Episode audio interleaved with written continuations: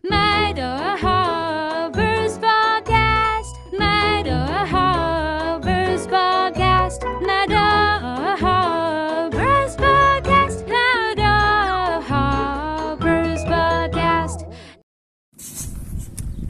Hello, welcome to the Madahoppers podcast. In this podcast, we are going to talk about our institutional project. How grasshoppers can be used to create food, their benefits in our body, their benefits in the environment.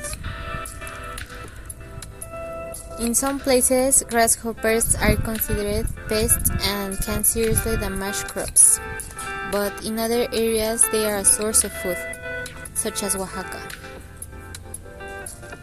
but they have ecological importance since they are part of the diet of other animals. They are bioindicators because they are susceptible to changes in the environment and they are pest controllers. The tradition dates back to pre-Hispanic times, and in Mexico, a great variety of insects have been consumed since ancient times with the states of Oaxaca, Veracruz, Morelos, and Guerrero being the ones that preserve these traditions. In Oaxaca, the tradition of preparing grasshoppers marinated in lemon juice with salt or chili continues.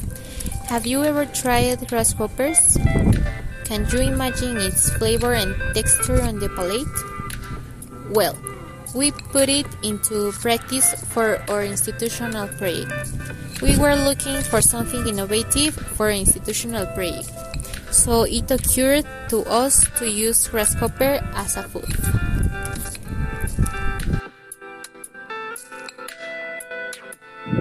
Why we choose this topic?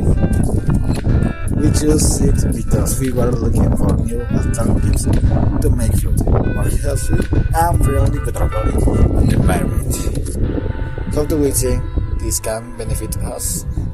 This project have a lot of benefits. For example, has a huge impact on environment.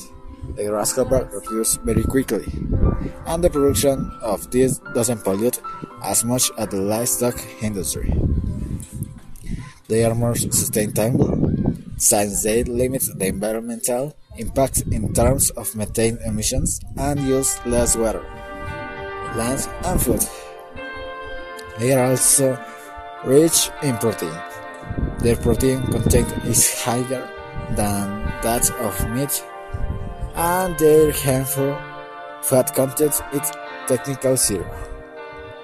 Grasshopper give you a greater amount of energy than with cereals. So with a small portion, it will make you feel very good during the day.